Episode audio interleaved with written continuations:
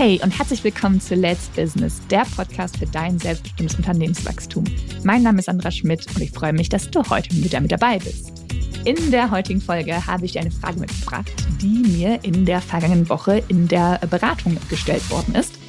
Und da es eine sehr gute Frage ist, es gibt ja auch nur gute Fragen, habe ich sie ähm, ja, hiermit in die Podcast-Folge gebracht. Und die Frage lautet, äh, Sandra, wie geht das denn mit dieser rückwirkenden Gründung einer GmbH? Kann ich denn jetzt noch, also kurz vor Ende des Jahres 2023, ähm, eine GmbH rückwirkend auf den 1.1. gründen?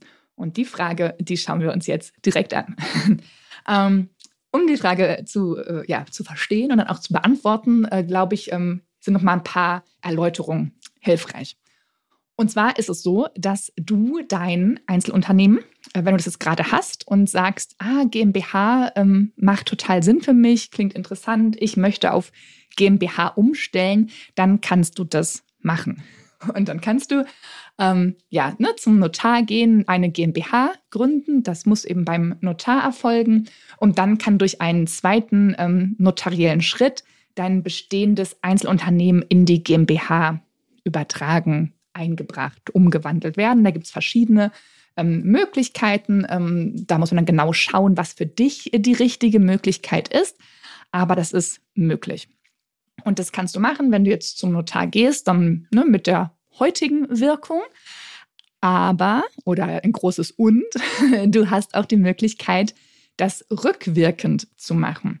Und zwar sieht das äh, Gesetz da eine achtmonatige Frist vor, also einen achtmonatigen Zeitraum, auf den du rückwirkend eine GmbH gründen kannst und dann auch deine Einzelfirma auf die GmbH übertragen kannst. Ich habe das schon mal in ähm, Episode 38, ist es, meine ich, bei dem hier im Podcast angesprochen und da auch ähm, äh, erläutert und anhand ein paar Beispielen dargestellt. Also wenn das für dich spannend ist, dann hör doch gleich auch direkt äh, Folge 38 im Anschluss. Ähm, hier jetzt vielleicht nochmal, wir haben jetzt ja ne, äh, gerade im Endspurt Jahr 2023. Und wenn du jetzt sagst, oh, mein Jahr ist echt verdammt gut gelaufen, und ich erwarte auch nochmal einen richtig guten Jahresendspurt. So war es mit meiner ähm, Kundin, die ich in der vergangenen Woche beraten durfte. Sie sagte, Sandra, es war jetzt schon echt ein verdammt gutes Jahr. Und ich weiß, ähm, die letzten sechs, acht Wochen, da explodiert das nochmal hier richtig. Da kommen noch so große Umsätze auf mich zu. Ich, ich möchte jetzt unbedingt äh, auf GmbH umstellen. Also, ne, wenn das bei dir auch äh, so ist, dann hör jetzt ganz genau zu.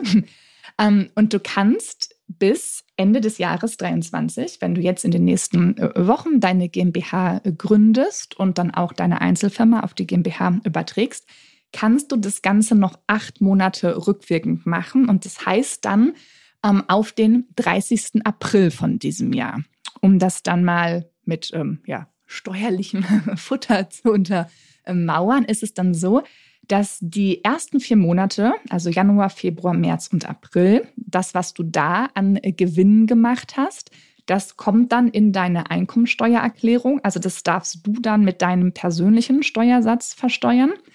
Aber die Gewinne, die ab dem 1. Mai gemacht worden sind bis zum 31. Dezember, die landen schon in der GmbH und unterliegen da ja dann dem ne, ähm, ungefähr 30-prozentigen Steuersatz in Deutschland. Ne? Du weißt, es variiert ein bisschen, weil die Gewerbesteuer nicht in ganz Deutschland äh, identisch ist, aber über einen dicken Daumen 30 Prozent.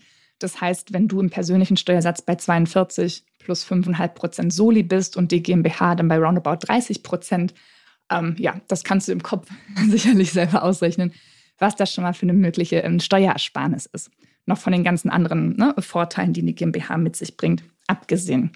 Ähm, genau, und daher äh, diese kurze, knackige Folge, ähm, damit du noch einmal schaust, ähm, ja, wie ist denn dein Jahr gelaufen und macht es vielleicht Sinn, jetzt zu sagen, okay, ähm, ja, es ist Zeit für die GmbH und ich kann es tatsächlich jetzt noch rückwirkend äh, ne, auf den 30. April ändern und habe dann nur einen Teil meines Gewinns in der Einkommensteuer und den Rest kann ich schon hier steueroptimal in der GmbH versteuern wenn das für dich interessant ist, dann solltest du nicht bis zum, irgendwie weiß ich nicht, äh, Mitte Dezember warten, denn der Dezember ist ja auch immer vollgepackt mit sämtlichen anderen Dingen rund um Weihnachten und den, äh, die Jahresabschlüsse. Das heißt, wenn das für dich äh, interessant ist, dann ähm, ja, melde dich recht zeitnah, dass wir dann auch schauen können, ähm, ne, das alles vorbereiten, dass wir genau schauen, wie dein Einzelunternehmen in deine GmbH dann überführt werden kann, was für dich der richtige Weg ist und dass wir da nicht unter Zeitdruck ähm, handeln müssen, sondern das entspannt machen können und ähm, ja, wir dich auch gut begleiten können. Meld dich äh, gerne und dann schauen wir uns das an, was für dich die beste Möglichkeit ist. Denn es ist äh, sicherlich verdammt attraktiv, äh, nur vier Monate Einkommensteuer ne, zu haben, nur die ersten vier und ab dann den ähm, Gewinn, den du ab Mai gemacht hast, nur in der GmbH zu versteuern. Ja, wenn dir diese Folge gefallen hat, dann teile sie gerne mit drei Menschen, äh, bei denen du davon ausgehst, dass sie auch davon profitieren können und hinterlassen mir gerne eine Bewertung. Und denk daran, Episode 38, da geht es auch nochmal um die rückwirkende Gründung einer GmbH. In diesem Sinne, deine Zeit ist jetzt. Let's Business, deine Sandra.